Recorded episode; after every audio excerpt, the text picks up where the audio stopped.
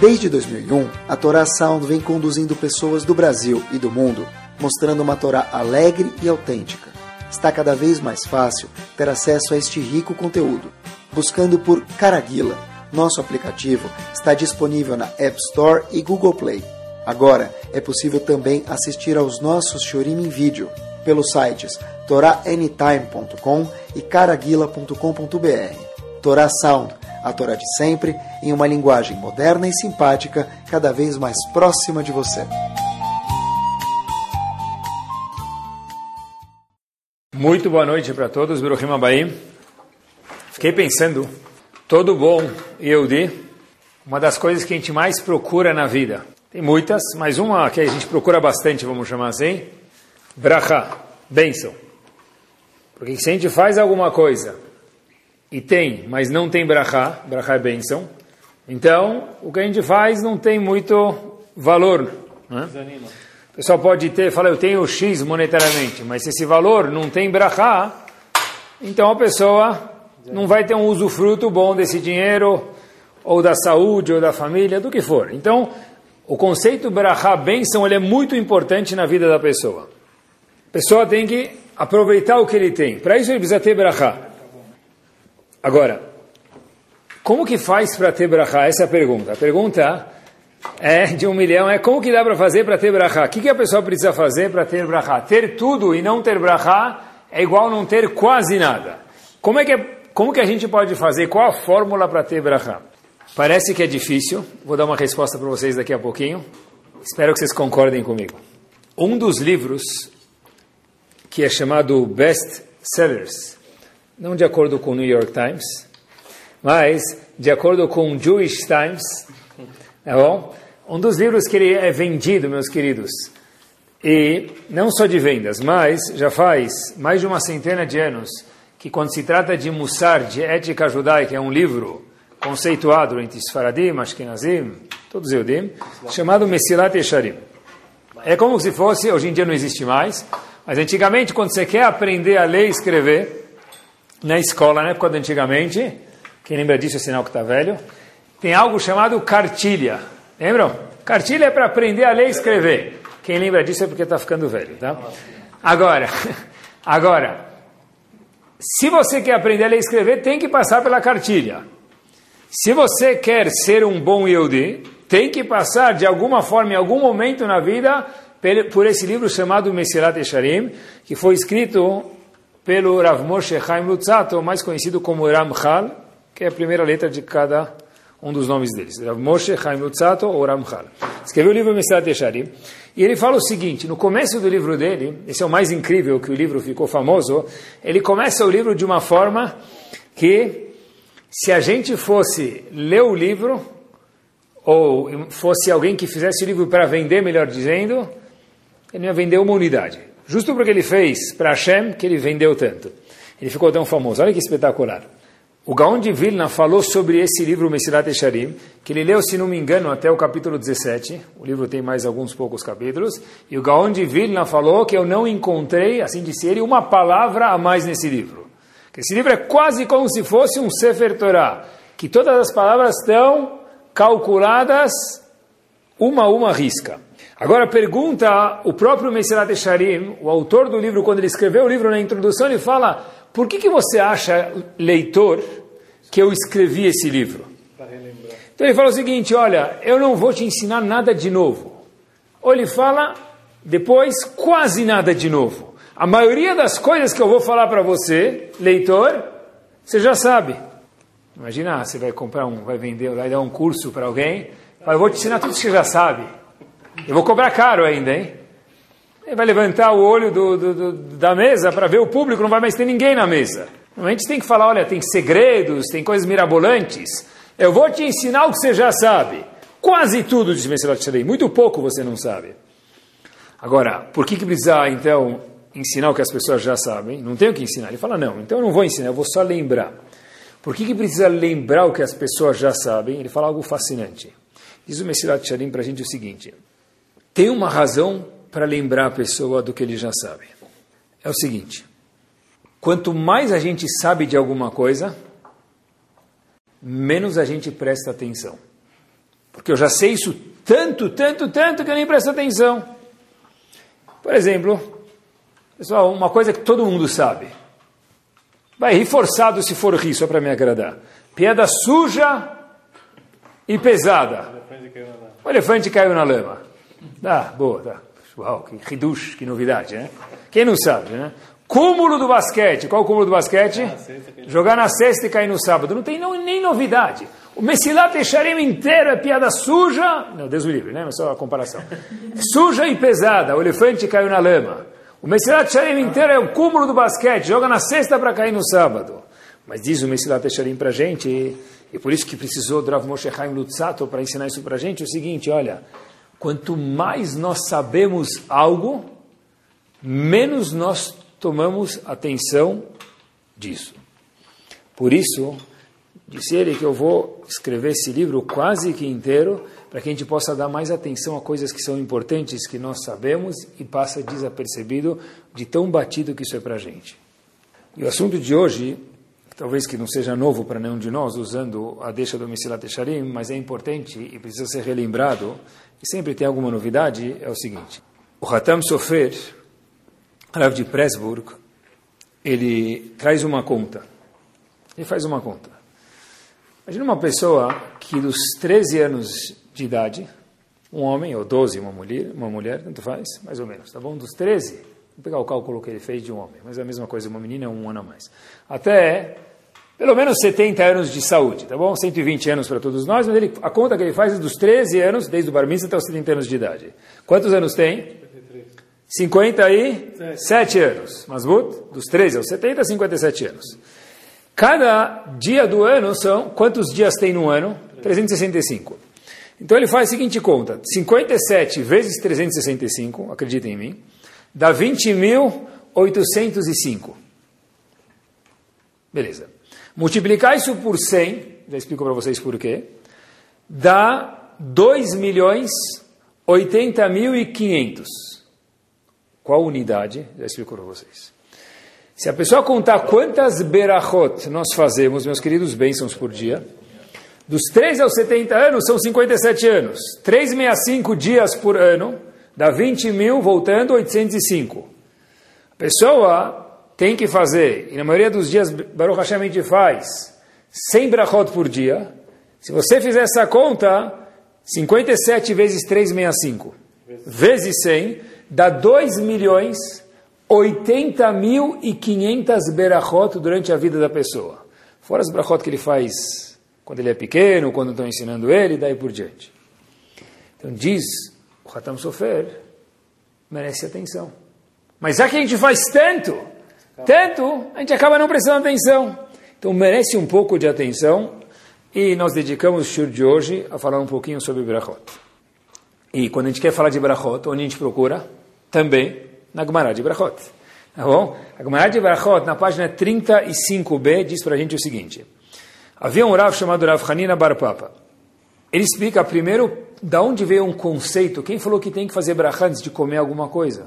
Onde a gente viu que antes de comer, depois também tem brachot, mas antes de comer, quem falou que tem que fazer alguma brachá? Então, Rav Hanina Bar Papa fala uma lógica.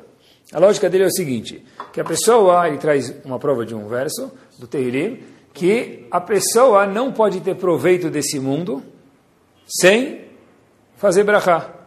Inclusive, a gente poderia pensar que tem que fazer brachá para tomar banho também, porque também está tendo um proveito. Boa pergunta, tem resposta para isso. Mas em relação a alimentos, a gente tem que fazer brachá. Por quê? Porque uma pessoa que come algo, bebe algo, sem fazer berachá, o Mará fala que ele é chamado, Loaleno, um, está roubando de Hashem, assim está escrito, e ele rouba de Hashem, de Bnei Israel, e a Gemara fala mais duas, três palavras, ele é chamado um amigo, um colega de Erovam Benevat. De novo, pessoa que não faz brachá, agora gente já sabe. Ele é chamado ladrão, porque Hashem falou para ele, pode pegar, mas que nem o pai e a mãe falam para a criança, esqueceu de falar a palavra mágica, por favor. Hashem falou, pede permissão que eu te dou, mas não esquece de pedir permissão. Ele roubou de Bnei Israel. Por que, que ele roubou de Bnei Israel? Porque quando nós fazemos uma brachá, assim explicam os Rishonim, a gente traz mais fartura para o mundo e para o povo. Então, quando eu faço uma brachá, eu estou trazendo fartura para o mundo e para o povo. Então, se eu deixo de fazer, Bnei Israel está sendo prejudicado por causa de mim, de alguma forma. Agora, aqui fiquei com uma dúvida. Por que ele é amigo de Erovam Benevat? Pessoal, quem era Erovam Benevat? Vocês têm alguma ideia? Erovam Benevat? Olha que interessante. Erovam Benevat, ele foi uma pessoa, época de eleição, boa ou ruim? Horrível. Horrível. Saiu a propaganda eleitoral dele, eu não sei o que ele prometeu para ser eleito, mas depois que ele foi eleito, Erovam Benevat foi uma tragédia. Por que, alguém que não faz brachá antes de comer um alimento ou beber algo, ele é chamado amigo de Erovam Benevat? Eu nunca vi Erovam Benevat na minha vida. Se eu comer alguma vez sem brachá, eu vou virar amigo dele? Eu vou jogar futebol com ele? O que tem a ver com Erovam Benevat? E por que justo Erovam Benevat? Serovam Benevat, ele introduziu, meus queridos, idolatria. Ele fez com que o não só que ele fez idolatria, isso é grave, mas ele fez outros Yehudim fazerem idolatria. Uma pessoa horrível. Por que, que alguém que não faz brachá é colega de Serovam Benevat? Olhem que espetacular. O Maharsha explica qual é a relação de alguém que não faz brachá para ser colega de Serovam Benevat. Diz o, diz o Maharsha, atrás de toda a Gemara tem o Maharsha, o Maharsha fala o seguinte, por que alguém faz idolatria, pessoal? Olha que espetacular. Uma das razões é que, assim explica o Rambam também, como começou a idolatria no mundo, não que não tem Deus no mundo. Tem Deus, tem Deus. Mas, Hashem colocou o mundo, assim diz o Marshall, que espetacular, no cruise control, piloto automático, e deixou o mundo rolar. Se Hashem é tão capaz, ele é, obviamente, ele criou o mundo, o mundo tem um ceder, tem uma ordem, sol, noite, verão, inverno, primavera, outono, no Brasil é tudo misturado, mas nos outros países tem estações. Então Hashem criou um ceder. E Hashem colocou o mundo no cruise control, no piloto automático, e o mundo está rolando. Uma pessoa que faz brachá, ele está dando o parecer, vamos chamar assim de alguma forma ou outra, dele próprio, Baruch atah Elokeinu melech haolam, e como termina cada brachá depende do alimento, falando, olha Hashem, é falso esse conceito que você colocou o mundo no cruise control. O mundo ficou rodando sozinho, você programou o mundo. Eu estou ciente que você, Akadosh Baruch continua até hoje controlando o mundo. Diferente de Yerovam Benevat, que fazia idolatria. Quando alguém faz idolatria, se explica o Marchá, possivelmente uma das razões que fazem ele falar, tá bom, tinha Deus, mas agora quem manda no mundo não é mais Deus. Por que fazer brachá mostra que Hashem continua mandando no mundo. Olha que espetacular. Quando alguém pega, por exemplo, um pistache, ou uma uva, ou uma maçã, Baruch Ata Hashem, Elokeinu melech haolam, bore peri haetz. Baruch, meus queridos, não é bendito, tá? Bendito pode ser nome de porteiro de prédio. Benedito. Bendito, Baruch quer dizer que Hashem é a fonte de todas as brachot. Baruch, vem da palavra brecha, fonte, assim explica o Rashba, dentre outros. Baruch, Hashem é fonte das brachot, das bênçãos. Ata Hashem, Deus. O que quer dizer Deus? Adonakol Hayal Veveye. Deus é o dono de tudo, ele foi, é e será. Eloqueno, Baruch Atadô, Eloqueno, Deus, quer dizer o mais forte. Melech HaOlam, Rei do mundo, por exemplo, se for a maçã, Bore Periaetz. Tradução, que Hashem cria cria presente, não criou. Bore Periaetz Hashem, por exemplo, se for uma maçã, cria hoje o fruto da árvore. Eu estou ciente que Hashem não colocou o mundo no piloto automático, Hashem continua governando o mundo. Uma pessoa que faz brachá, ele mostra que está ciente que Hashem continua hoje coordenando o mundo. Quem não faz brachá, assim explica o Marshag Mará em Brachot, porque ele é amigo de Erovam Benevat, porque alguém que fala, olha, agora quem manda no mundo é idolatria, Hashem programou o mundo, o mundo já roda sozinho, não precisa mais de Deus. Fazer brachá, um, é pedir autorização para Hashem. Fazer brachá, dois, pensando, obviamente, quando eu pego uma bolacha, eu falo Boré Minemezunot, eu falo Hashem está criando agora no presente a comida. Eu estou testemunhando, estou certificando que a Kadosh Baruch Hu continua cuidando do mundo. Agora, aqui tem uma pergunta. Por que Hashem fez cada um de nós ficar com fome? Ah, sei lá, eu, eu abro a geladeira 53 vezes por dia. Tá bom, certo? Mas por que Hashem fez cada um de nós ficar com fome? Sei lá, é assim. Então, Reke é uma resposta boa, mas não para tudo. Nesse caso não é. Porque um bom Yehudi tem resposta para tudo. Nem sempre tem resposta para tudo, mas ele pode perguntar, e as, tem resposta para tudo na Torá, a gente nem sempre sabe achar, mas essa resposta tem. Por que Hashem fez a gente ficar com fome? Vou fazer mais uma pergunta também. Por que Hashem não fez uma comida que satisfaz a gente? Se você deixar o boi, a vaca, no pasto, ele olha lá o, o como fala, a grama, é o sonho dele. É sete maravilhas do mundo no chão ele vê. Ele vê a grama, mu, mu, pronto, ele fala mu duas vezes por dia, acabou. Está tudo feliz. Dorme, acorda, às vezes levanta a cabeça, cansou, cansa, ele volta a comer de novo. Não sei como ele fica com um torcicólogo de tanto ficar abaixado lá comendo. Por que a gente precisa ter comida amarela, roxa, verde, azul, salgada, doce, parve, de carne, de leite? Por que isso? Porque é assim. Não é assim, senão o pessoal de catering ia ter que procurar outro trabalho para fazer, o pessoal que vende comida, né? E tem muita gente que tem que procurar outras ocupações, né? tem gente que acorda para almoçar, almoça para jantar e janta para tomar café da manhã de novo. Mas por que Hashem fez as coisas assim? Agora olha que curioso. E ainda mais, né? Imagine as mulheres. Imagine uma mulher que não precisava se preocupar com comida. Ela acordar de manhã, tirar um pouco de grama do chão, botar na mesa e as crianças vão comer. O marido também. Imagina que alívio. Qual que é o papo de uma mulher saudável? Boa, que mais? É verdade, é verdade. Isso, fala da ajuda de casa, boa. A moça que trabalha em casa, que mais é o papo de uma mulher saudável? O que você fez para O que você fez hoje? Quando é dois dias de Yom Tov, é só isso. O que você vai fazer para almoço, para janta? O que você fez para janta? O que é leite, carne, parva? Eu já não aguento mais comer. Já sempre fala que não aguenta mais comer, mas está sempre comendo, né? Mas, é o tempo todo as mulheres estão procurando receita. Agora, agora, por que, que precisa ser assim? Hashem podia ter feito. Coloca a grama na mesa. Todos os animais, meus queridos, são seres super desenvolvidos também. Vivem na selva, comem uma comidinha e se resolve. Por que tem que ter, o homem tem que ter comida doce, salgada, tantos tipos, cores e sabores? Entre parênteses, para quem está falando das mulheres cozinhar, importante que os homens e as mulheres saibam disso. Esse de verdade, a cozinha é o beta, é o beta midrash da mulher. Igual que homem tem uma casa de estudo, igual que homem vai no Betamidrash estudar, ele abre a Gemara dele, abre o Shulchan Aruch, ele estuda, abre o Kumash, ele estuda. O Betamidrash da mulher, a mulher não tem obrigação nenhuma de sentar e estudar Gemara, nem Mishnah, nem deve estudar Gemara, nem Mishnah. O Betamidrash da mulher é a cozinha. Olhem que interessante. Vou contar para vocês uma história verdadeira que eu vi. Obviamente que ela tem que fazer do Betamidrash sair coisa para a mesa, para o marido não passar fome. Mas isso é o Betamidrash. Se a casa de estudo é o Betacneset da mulher, é, é a cozinha. A mulher tem mais responsabilidade de cozinhar do que para a sinagoga. Pode fazer os dois. Olha que interessante. Eu vi uma história verdadeira, procurei. Teve um Yehudi que morou em Mir, Mir, na Europa, e depois foi para Xangai, junto com a Yeshiva de Mir, e depois foi parar nos Estados Unidos. Esse Yehudi foi morou nos Estados Unidos durante muitos anos, depois de sair da Europa, Xangai, junto com o Shivadimir, foi morar nos Estados Unidos.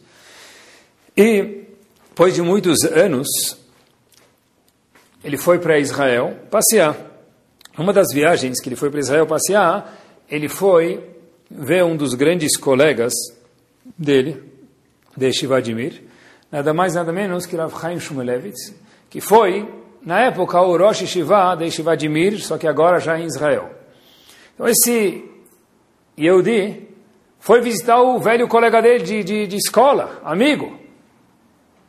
Tanto da Europa, quanto de Mir, quanto de Israel. Chega lá e ele próprio contou. Quando ele chegou lá, ele deu um grande abraço, Rav Chaim Shmulevitz, mas não como Rosh Shivadimir, como colega dele de estudo, da época de adolescência, da juventude dele. E começou a conversar com ele, lembrar os velhos tempos e quando passaram juntos, tanto na Europa quanto em Xangai. Rav Chaim Shmulevitz fala, sabe o que? Talvez você venha almoçar na minha casa hoje, faz tempo que eu não te vejo. Só um minuto, deixa eu perguntar para minha esposa. A esposa consentiu, ótimo. Rav Chaim Shmulevitz, Rosh Vladimir, entra com esse amigo que faz tempo não se viam, na casa dele, ele pergunta para a esposa, o que, que nós temos hoje almo de almoço? A esposa fala, exatamente a história, esse é o menu. Arroz e frango. Tá bom. Comeu. Rav Chaim Shmuelevitz limpou o prato, no português, e começou a perguntar para a esposa que tempero que você usou na comida. A esposa respondeu. Rav Chaim Shmuelevitz falou em Yiddish, Gishmak. Como traduz Gishmak? Shibjanen. Pronto, tá bom? Estava espetacular a comida. A esposa do Rav Chaim Shmuelevitz foi para o quarto, foi pegar alguma coisa na cozinha, saiu um minuto do recinto lá onde estavam comendo, e esse colega que não vê Rav Chaim Shmuelevitz faz 40 anos, olha para ele e fala, Rav, o que, que aconteceu com você? Rav Chaim Shmuelevitz falou, Perusha Dvarim, me explica o que você quis dizer, da Urashi da sua pergunta. Então esse colega falou para ele, Rav, eu lembro quando a gente estava juntos, na Europa em especial, o senhor nem lembrava o que comeu de almoço. Uma hora depois do almoço, eu perguntasse para o senhor o que, que o senhor comeu de almoço, o senhor nem lembrava. A última preocupação do senhor é café, almoço e janta. O senhor não parecia um anjo. Agora, que tipo de tempero tem na comida? Virou o quê? Gourmet? Rosh Mir, Rav Chaim Shmulevitz. Você era um homem que era kulotorá. Hoje em dia, depois de 40 anos, que temperos você colocou na comida. Pessoal, Rav Chaim Shmulevitz respondeu para esse homem o seguinte, já que a gente está falando de comida. O shirim que eu dou hoje na minha shiva aqui em Israel, muitos deles eu aprimoro, mas muitos deles, o esqueleto do shiur, me acompanharam do que eu estudei na Europa, depois em Xangai e hoje em Israel. Então tem shiurim que eu estou construindo eles faz 40 anos, que foi a última vez que a gente se viu. Diz Rav Chaim quando veio um menino de 17 anos, escutando meu shirim, um aluno da Yeshiva, ele fala, uau Rav, que shuri espetacular, eu me sinto ótimo. Eu, um senhor de idade, um avô, que está preparando o shiur faz 40 anos, quando vem um jovenzinho de 17 anos, fala, que espetacular seu shiur, eu me sinto muito bem. O almoço da minha esposa é o meu shiur. Mesma coisa. Quando eu dou um shiur, eu gosto que alguém me elogia. Eu já sou um avô, já sou um Roshivá. Então, o shiur da minha esposa é o que sai da cozinha. Pessoal, que espetacular. Isso que é um homem. Isso que é um gadolador. Continuando nossos parentes mais um segundinho. Gadolador, na verdade, está certo que eu não estou nem aí com a comida. Se eu como no refeitório, como em qualquer lugar, tem razão. Mas se é na minha casa, minha esposa, esse é o Betamidrash dela. Eu preciso falar Hazako Baruch para o shiur dela. O shiur da minha esposa é o que sai da cozinha. Fechando parênteses, por que, que Hashem fez a gente ficar com tanta fome? Por que Hashem fez a gente comer comidas coloridas e sabores diferentes, meus queridos? A resposta é, rufem os tambores, preste atenção, para que nós possamos fazer brachot, só por isso. A razão que nós temos fome e que tem tantas comidas espetaculares no mundo e cada um gosta de alguma coisa diferente é por uma razão, para que eu possa fazer uma brachá antes de comer. Fato é que o ser humano tem tantas a diversificação de comida é infinita. A mulher está tendo criatividade que eu vou fazer para almoço para janta, o homem onde eu vou jantar. Hoje em dia até é dúvida, carne e leite, né? Tem alguns que, para não perder a oportunidade, vão primeiro comer leite, para depois comer ainda carne, não perder barmenã no o, o pua aqui dos dois restaurantes. Ainda mais for uma viagem gastronômica, né? Então preste atenção, para que tudo isso? Para Kadosh Baruch Hu falou para a gente, lembra de mim. Lembra de mim, faz brachá. Porque prestem atenção, o conceito de fazer brachá é um reminder, é um post-it de Hashem durante o nosso dia a dia. Lembra que eu existo. Quando cada vez eu tomar um copo d'água e a gente fica com sede, come uma bolachinha, come um amendoim, come um caque. Baruch atado, eu estou colocando a Kadosh Baruch Hu no meu dia a dia. Kadosh Baruch Hu falou, eu vou te dar fome. Eu vou para quê? Cores diferentes para você aproveitar do mundo, mas saiba fazer brachá, por quê? Para lembrar que a Kadosh Baruch Hu existe durante o nosso dia a dia. E é muito possível que nós façamos brachot, 100 brachot por dia, ou 2 milhões de brachot, como fez o conto Hatam Sofer, a pessoa pode ter, infelizmente, é possível isso, ter feito 2 milhões de brachot e talvez uma vez não pensou sobre Hashem. Por isso, como disse o Mesilat Sharim, quanto mais sabida é a coisa, merece um lembrete merece uma atenção. Ter fome para comer. Mas para que comer? Para sarten, bom apetite. Ter uma oportunidade de conversar com Hashem e lembrar que Hashem existe. É isso mesmo. Agora, Sabino, como é que funciona? Eu escutei uma vez, todo mundo conhece isso, está na Gemara, está no Shulchan Aruch, que Sheakol vale para tudo, não é? Vale. Vou contar um segredo para vocês, Mezonot também vale para quase tudo. Mezonot só não vale para água e sal. Qualquer bebida e sal. Pronto, então, Abrahá de Boré, Miné Mezonot também vale para tudo. Quase. Pegar um amendoim, fazer Boré, Miné Mezonot, vale. Então aquela famosa pergunta, na dúvida, o que que faz? Sheakol. Meus queridos, o que a gente não faz? Na dúvida, o cara ganhou seis meses de salário, venceu a aplicação dele, na dúvida, fala para o gerente do banco, aplica aí num Sheakol. Na dúvida não tem Sheakol no banco, tem, tem Borem Mezonot, com imposto, sem imposto, dá para ter um jeito para quebrar um galho, qual que é o mais rentável? Em relação às brachot é exatamente a mesma coisa. Quando está escrito na Laha que na dúvida faz Sheakol, o que quer dizer na dúvida? Existe essa Laha. Na dúvida faz Sheakol depois que eu já perguntei. E eu tenho uma dúvida, eu faço Sheakol. E se não dá para perguntar, quem hoje em dia não anda com o melhor amigo do homem? Celular. Como assim não dá para perguntar? Meus queridos, tem uns. Eu, eu, eu antes de fazer o show estava procurando, tem uns, tem muitos, mas tem um site da OU, tem tantos alimentos lá com as brachot, talvez tenha em português também, não sei, mas em inglês tem. Tantos alimentos com brachot, coloca lá em português, inglês, tradutor, para quem não é poliglota, e coloca procura, não existe, vou fazer shiakol. Shiakol é quando a pessoa não sabe, se está no Himalaia, não tem sinal, ele está sozinho lá, nas montanhas, pode fazer shiakol. Mas não existe eu faço minha vida inteira, eu faço chiacola sobre isso porque eu não sei. Pergunta. Fazer brachot é ficar de olho como a gente faz ou deixa de fazer brachot. É o seguinte, olhem que espetacular. É pensar um pouquinho de vez em quando sobre isso, meus queridos. Acompanhe comigo o exemplo. Uma pessoa pega uma batata. Qual a brachá da batata? Baruch ata Hashem Elokeinu melech haolam bore periadama masbut. Top. Se uma pessoa, outra situação, vai comer um pedaço de pão, Baruch at Hashem Elokeinu melech haolam, hamotzi lechem min haaretz. Cuidado, não lechem min haaretz, porque eu engoli um mem. Lechem min. Top. Qual a pergunta óbvia que tem? Da batata para o pão? A gente faz brachot duas milhões por vida. Bezat Hashem faça, viva 120 anos, mas pode ser que a gente não pensa sobre brachot. Pergunta óbvia que tem é, por que a batata que veio da terra é borei peri ha'adamah?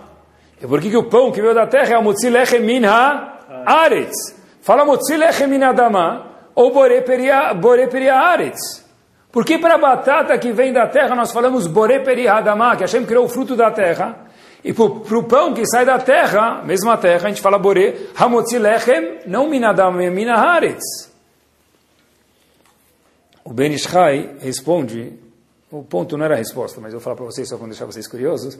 O Enishai responde que a palavra Eretz, quando se refere à terra, é muito mais refinada do que Adamá. Ele traz provas para isso. Por conseguinte, já que o pão é um alimento mais top na pirâmide de Brachot, então ele requer uma palavra seis estrelas, que é Hamotzilechemin Haaretz. E já que a batata, por exemplo, que não é tão refinada quanto o pão, requer só uma brachá, Bore Peri Adamá são sinônimos, aretz e adamação, mas para o pão merece uma palavra mais chique, aretz, e para outras coisas, adamá.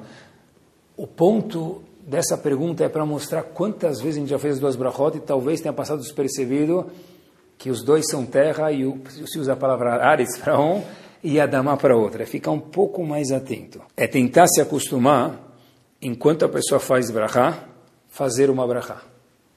O rabino está parecendo frase de jogador de futebol. Mas é mesmo. Não foi para ser jogador de futebol, passei de idade. Esse dom acho que eu não tenho. Mas, enquanto nós fazemos uma brachá, se preocupar de fazer a brachá. O que quer dizer isso? Como assim que quer dizer isso? Precisa explicar?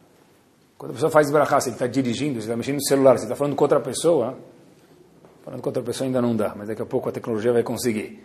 Como é que é possível enquanto a gente faz uma brachá, o que a gente deveria estar fazendo?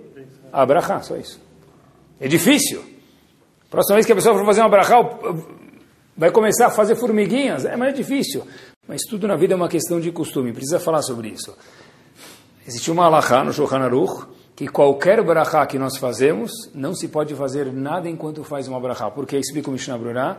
Porque se a pessoa fizer outra coisa enquanto ele faz a brachá, ele está demonstrando que a brachá é algo que não é importante. Porque tudo que é importante eu faço com atenção única. Inclusive a Sheriatzar. Próxima vez que a gente sair do banheiro e for fazer a Sheriatzar, as pernas vão começar a andar sozinhas.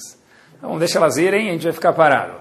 É parar na saída do banheiro, faz Netilat Yadayim e fala Baruch Ata Hashem Elokeinu Melech HaOlam Ater Ofechol Basar Mafilasot. Outra alahá referente a fazer brachot, que é importante a gente mencionar, quando está falando de brachot, é o seguinte. Quando se faz brachot, tem um conceito chamado Kol Meorer Etakavana.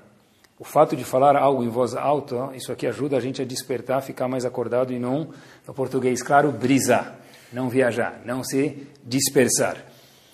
Quando fazer uma brachá, Baruch Hashem, Elokeinu Melech HaOlam, por exemplo, o que for, fazer alto, não gritar, fazer um tom alto. Ainda mais se tem alguém do meu lado. Eu ganho o zehut da brachá e ele o zehut do amém. Diga-se de passagem, quando alguém escuta uma brachá, é obrigatório responder o amém. Por que é obrigatório responder o amém? Um, porque está na lahá, e dois, porque é um presente tão grande poder responder amém.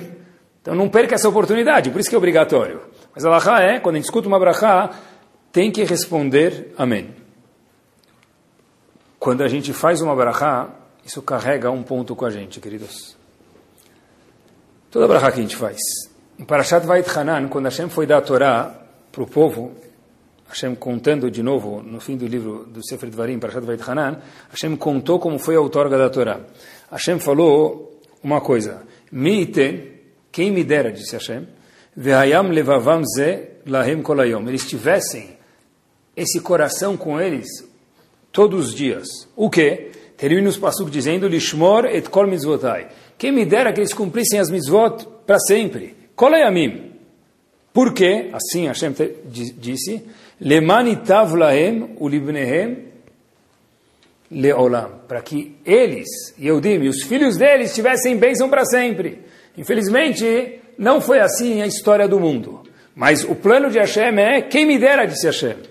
A pergunta é, se esse era o sonho de Hashem, por que, que não rolou? Hashem falou, quem me dera, me tem. Por que, que de fato não aconteceu que nós cumpríssemos as, as mitzvot? E aí a gente ia ganhar um monte de brachot. A Gemara fala em Avodazara uma coisa curiosíssima. No momento que Hashem falou, mi tem quem me dera, Hashem estava esperando o povo dizer o quê? Hashem, a gente quer a Torá de você, não de Moshe Rabbeinu. O povo falou o quê? A gente quer que quem dá a Torá para a gente? Moshe Rabbeinu. Quando Hashem falou, mi tem, eu gostaria muito de dar a Torá para vocês, se vão ganhar brachá para sempre. O povo o que, que falou? A gente quer receber de Moshe Rabbeinu e não de você, Hashem. Agora a pergunta é, por que de fato, se eles tiverem falado, a gente quer, vai receber de você, Hashem, o que, que teria acontecido? Escrito, Lemani Tavlaem, ia ter bênção para o resto da eternidade. Agora, por que, que de fato o povo não falou para Hashem, eu quero receber a Torá só de você? O Tosfot Nagmará fala algo curtíssimo, mas que merece atenção. Porque se a gente falar para Hashem, eu quero a Torá de você, vai ser muito incriminador. Eu vou ter que agradecer a Hashem para o resto da minha vida. Então eu quero receber de um intermediário, como se fosse, do grande Moshe Rabbeinu, para não precisar agradecer você, Hashem, para sempre. Meus amigos, falar Baruch Hashem Elokeinu Melech Haolam Bore Periaetz, por exemplo, é estar consciente que eu devo para Hashem agora porque eu tenho comida. Porque tem gente no mundo que não tem comida. Quando a gente fala Baruch Hashem, Elokeinu Melech Haolam Bore Peretz, estou certificando que eu devo a Hashem porque eu tenho a possibilidade de comer. Olha que interessante. A Karata Tov para Hashem porque a gente tem. Um, reconhecer que Hashem que faz Bore Peretz, como a gente falou, é no presente. Que o mundo não está correndo sozinho, até hoje Hashem coordena o mundo. Mas dois, meus queridos, é estar ciente que a gente deve para Hashem porque a gente tem comida a gente corre para Arabanim para receber brachot. E deve continuar correndo. Mas eu fiquei pensando, a gente falou no começo do shiur, todo mundo procura brachá, brachá. Meus queridos, a gente tem poder de fazer brachá todos os dias. Eu fui em fiquei 20 horas na fila para receber uma brachá. Cola cavot. Mas presta atenção, você podia ter aberto a sua geladeira também, sem desmerecer o outro, pegado um suco de laranja e falado Baruch Hashem Elokeinu Melech Haolam Sheakol Nebidvarom, uma brachá. que tudo seja conforme a vontade de Hashem. Que brachá maior tem do que essa? Eu quero brachá, abre a geladeira. Vai na, vai, vai na maquininha, compra um produto e faz brachá de verdade. Espetacular. Fazer brachá, escutar uma brachá é um mérito. É que a gente se acostuma. Por isso que o Messirat falou para a gente, já que a gente se acostuma a precisar, estou falando comigo mesmo, acordar de novo. O poder das palavras que a gente faz é algo fortíssimo. Não tem, uh, não tem, a gente não consegue mensurar isso. Mas eu vou tentar aqui com uma história mostrar para mim mesmo e para vocês o poder de uma palavra falada e o poder de uma brachá. Houveram dois... Eles falam que tem algumas histórias racídicas que a gente pode acreditar, outras não. Essas que pode acreditar, tá bom? Houveram dois rebes racídicos contemporâneos. Um era chamado Rav Meir Mipremishlan e outro Rav Moshe Tzvi Severin.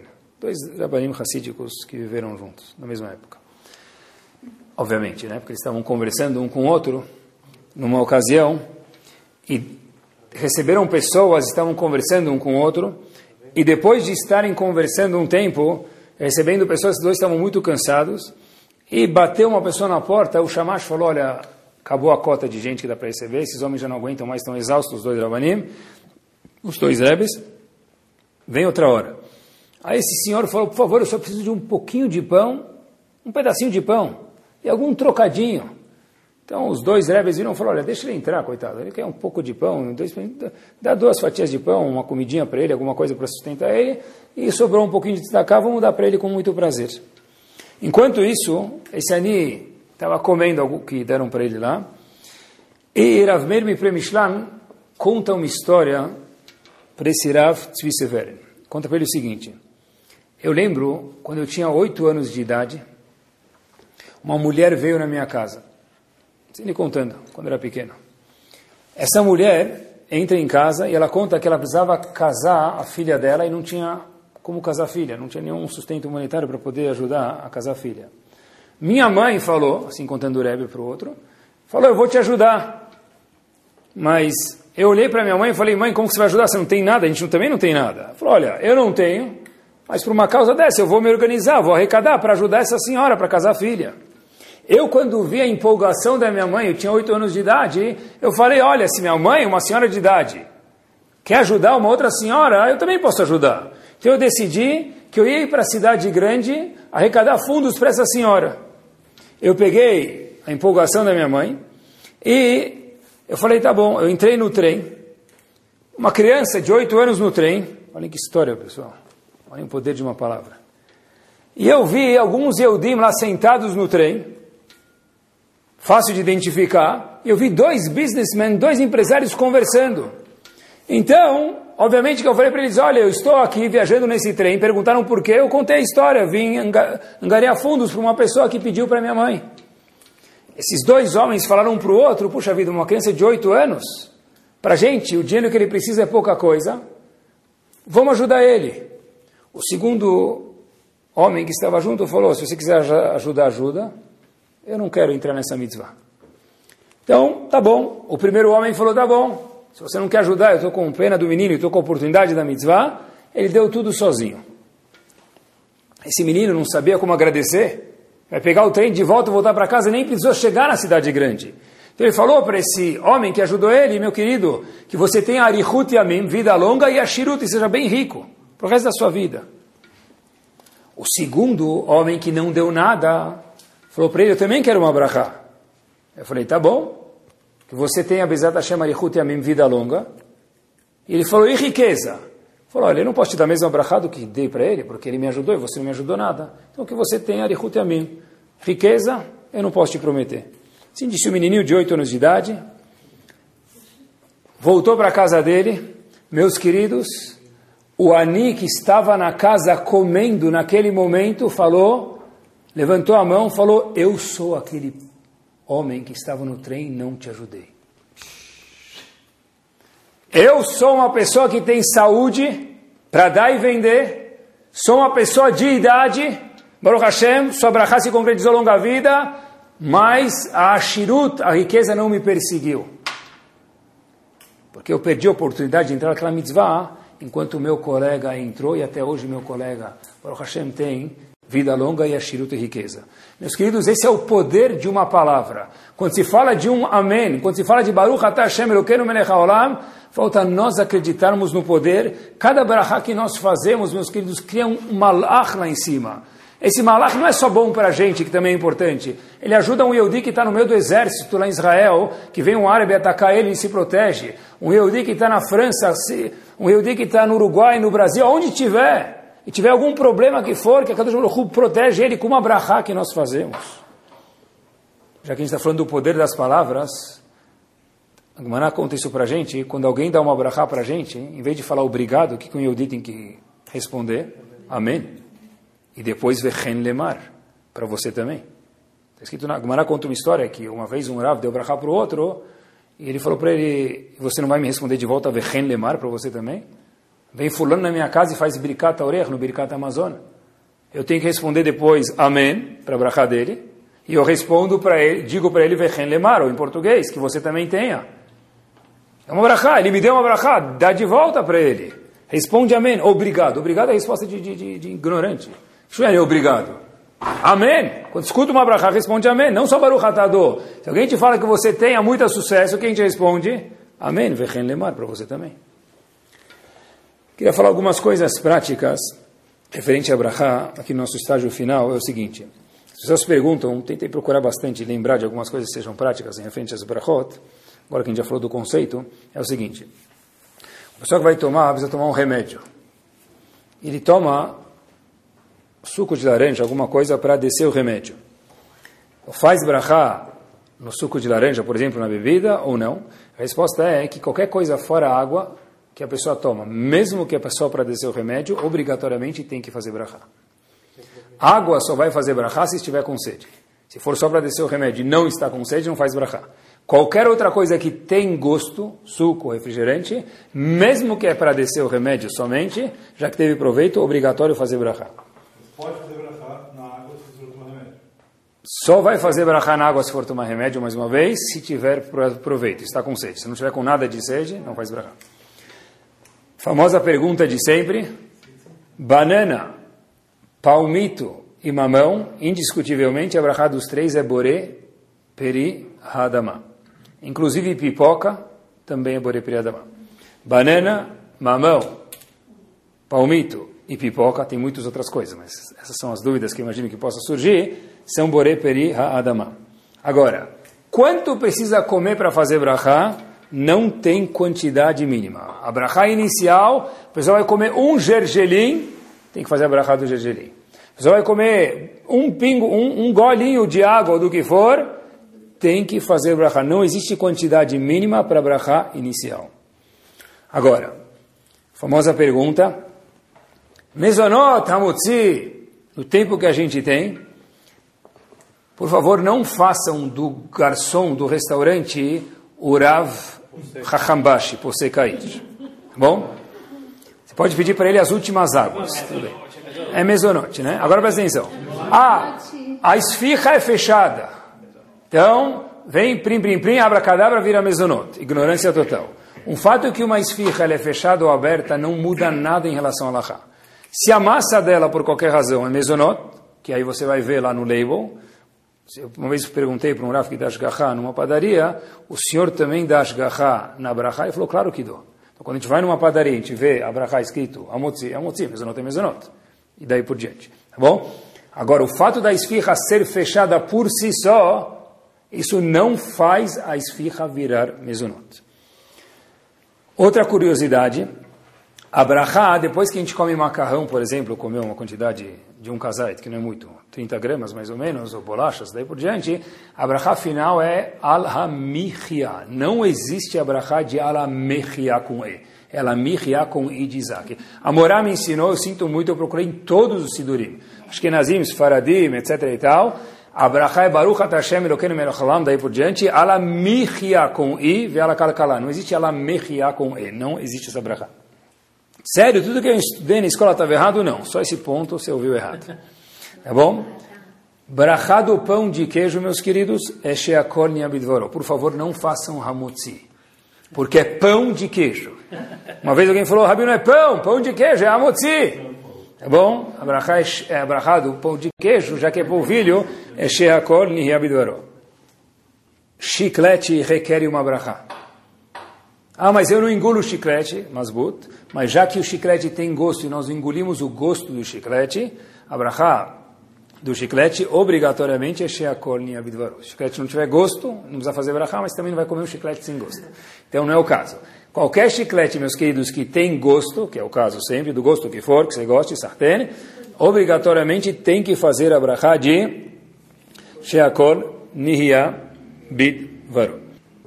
Quando a gente vai, loreno que não seja o caso, mas já que estamos de brachot, é importante falar, numa mishmará, por exemplo, por que, que eles colocam numa mishmará comida? Depois que o falecido foi embora, fazem uma pequena seudá, alguns fazem grande, tanto faz, né, todo dia de manhã tem uma comida. Por que, que colocam comida lá? Ah, sei lá, já que eu vim até aqui, pelo menos pagamento, estacionei o carro, andei até a sinagoga, talvez seja uma explicação profunda, cabalística, mas não é verdadeira, tá bom? A razão que se coloca brachá lá é para fazer, coloca comida lá, melhor dizendo, é para fazer brachá para Hashem, não para o falecido, mas no mérito do falecido. Se a pessoa vai lá e come sem brachá, ele está machucando o falecido, está fazendo mal para ele chamar dele. Então, especialmente quando vai numa mishmará, não fazer o crime de comer sem brachá. Em vez de melhorar a situação, está colocando a pessoa, lo aleno, em apuros. Então, nosso intuito é sempre melhorar, então, cuidado em especial para fazer brachot nessa situação. Eu queria me concentrar para terminar com um ponto e com a gente termina em uma das brachot. A gente está falando de brachá e todo mundo quer brachá na vida, e a brachá está mais perto do que a gente imagina. Mesmo sem comer dá para fazer brachá. Pessoal, Baruch Hashem, todos nós saudáveis, existe uma brachá chamada Sheriatzar. Essa brachá não é feita após sair do banheiro, me permitam. Sério? Sim, porque uma vez eu falei isso, um menino, falou, saí do banheiro, fiz a Sheriatzar. Não tem que ter feito necessidades, né? Então, não é só entrar e sair do banheiro, tem que ter feito, vocês entenderam o que eu quis dizer, necessidades fisiológicas, me permitam, no banheiro, ou fora do banheiro, tanto faz, para fazer essa brachá. Agora, essa brachá de Asher Yatzar, quando ela é feita com carinho, tem um Rav que foi contemporâneo ao Arizal, morou, morou desculpa, também em Tzfat. Ele é chamado Rav Yehuda Ben Moshe Mekor. Ele escreve que a Brachá de Asher Yatzar, como todo bom Yehudi do século XXI, quero segulot, quero garantias. A Brachá de Asher Yatzar é uma segulá para que a pessoa tenha refuá cura. Não só para que tenha refuá, para que também nem chegue, graças a Deus, a ficar doente. A Rabino, Sheratzar não rola, é 30 segundos, tal, tem um monte de coisa para fazer no dia. Como chama alguém que vai no médico? Um paciente. Então, para ser paciente tem que ter paciência. E para não ser um cara paciente lá, ficar esperando duas, três horas na sala de espera do médico, resolve-se com a Sheriatzar feito com carinho. É Badu como não sei, pessoal, fazer a Sheriatzar com carinho, não é Baruch, Ata Hashem, não precisa, ser bobo. É fazer a Sheratzar com carinho, quer dizer, falar cada palavra. Baruch, Ata Hashem, Eloqueiro, Melech é 30 segundos. Saiu do banheiro, agradece. Meus queridos, quanta coisa tem que acontecer para alguém no banheiro? Vocês têm ideia? Eu também não tinha, mas eu procurei. Vi num, num artigo de ciências, e óbvio que é, tem nada a ver com Torá, tá? Não se preocupem. 100 milhões de neurônios tem que trabalhar desde o momento que a comida entra na boca até terminar o processo digestivo. 100 milhões de neurônios. Eu nem sei que são 100 milhões. Eu nem sei que é um neurônio. Quando cheguei em 100 milhões de neurônios, para uma comida entrar e chegar onde tem que chegar direito, são 100 milhões de neurônios. Nesse artigo, o cientista falou que o processo digestivo é chamado um segundo cérebro de tão complexo que ele é. Não é à toa que Ramim falaram Asher Yatzar. E olhem como a gente tem que prestar atenção nas brachot, meus queridos. Na brachá de Asher Yatzar, quem te fala, isso aponta Ravoube no livro dele, Alishur, Baruch Hashem Lokenu Melech HaOlam, e daí por diante a gente faz a brachá, no meio da brachá a gente fala Galui Veadua Lifnei Kisekavodech. Traduzimos.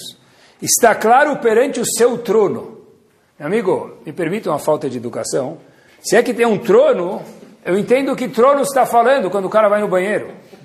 Mas Baratashbir sem comparação de Hashem, A pessoa vai no banheiro, que ele fala, Galui veador lifnech kevodecha. Quer dizer, Galui veador lifnech kevodecha. Está claro perante o seu trono. Pergunta Ravolbe, como assim seu trono? Na Neilá de Yom Kippur a gente não fala do trono de Hashem. Como que a pessoa sai do banheiro e fala do trono de Hashem? O Gaon de Vilna responde isso, ele fala o seguinte, nenhuma brachá precisa falar do trono de Hashem, porque é óbvio que para uma maçã, para uma semente de maçã apodrecer e sair aquela maçã linda, precisa ter Hashem lá dentro. Agora, para ir no banheiro, poderia o homem pensar, o que, que, é? que, que é? O pessoal vai no banheiro? É incômodo ir no banheiro, é, é desconfortável, cheira mal, me permitam. Então, é uma coisa assim, suja. Inclusive na Lachá, se a pessoa precisa ir no banheiro, não pode nem rezar. Não pode fazer brachot. Diz o Gaon de justo na brachá, depois que a pessoa fez as necessidades dele, precisa falar lifnei que se que vou deixar. Para mostrar para a gente que mesmo quando a pessoa vai no banheiro, se não fosse Gaon de teria medo de falar, o trono celestial de Akadosh Baruch tem que estar envolvido no processo de gestão para a pessoa poder ir no banheiro. Quer dizer, cada vez que a pessoa sai do banheiro, o que ele deveria fazer? Estourar um rojão. Ficar feliz. Mas já que a gente não tem tantos rojões para estourar, Hashem deu um presente para a gente, Brachad Yasher Yatzar. Não perca essa oportunidade, tá bom? Brachad Yasher Yatzar é um presente que Hashem deu para a gente, olha... Se abrir um buraco, fechar um buraco, meus queridos, não dá para ficar nenhum momento a gente falando na Brachá. Fazer a Brachá não andando, não falando no telefone parado. A Kadosh Baruch Hu, estou fazendo uma Brachá falando com você. Nossa regra qual que era? Enquanto nós estamos fazendo uma Brachá, que a gente tem que fazer? Fazer a Brachá. É difícil. No começo é difícil, mas depois vira um vício tão gostoso. E quando a gente vê alguém fazendo uma Brachá andando, ou fazendo outra coisa, sem lo além julgar a pessoa, a gente sente que é algo que não está correto, não flui gostoso. Que Bezat Hashem a gente tenha o mérito de ter brachot na nossa vida, mas isso a gente não precisa ter mérito. A gente já tem o mérito de ter brachot na nossa vida, que a próxima vez que a gente for comer ou for no banheiro, lembrar que Baruch atah ado, Elokeinu melech haolam, é a brachá no presente. Estou lembrando que agora Hashem está me dando, Hashem continua coordenando o mundo hoje, estou atestando isso. Eu estou agradecendo a Kadosh Baruch Hu, a Karat Atov, Hashem, estou ciente que Baruch Hashem, você me deu comida, Kadosh Baruch Hu, que a gente possa agradecer isso para Kadosh Baruch Hu, ter isso na nossa vida, e não precisa fazer Seudata Minim, não sei se vocês sabem, tem um costume de fazer Seudata Minim, fazer muitas brachot na mesa, as mulheres se juntam, cada uma faz uma brachá e todo mundo responde amém, para ter refuá, para ter parnassá, cada brachá tem uma conotação de uma segulá, a gente o dia inteiro está fazendo Seudata Minim. As mulheres também podem fazer, mas a gente está o dia inteiro fazendo. A pessoa vai almoçar, Fez uma bracha antes, uma depois, uma no meio. No almoço, ele, depois do almoço ele belisca alguma coisa, antes de dormir ele belisca alguma coisa. Cada vez que nós fazemos uma bracha, nós estamos lembrando a Kadosh Baruch nosso mundo. Que a gente possa trazer a Hashem para o nosso mundo e que nossa vida inteira vire uma grande bracha. Amém. Torá Sound, desde 2001, aproximando a Torá dos Yehudim e de você.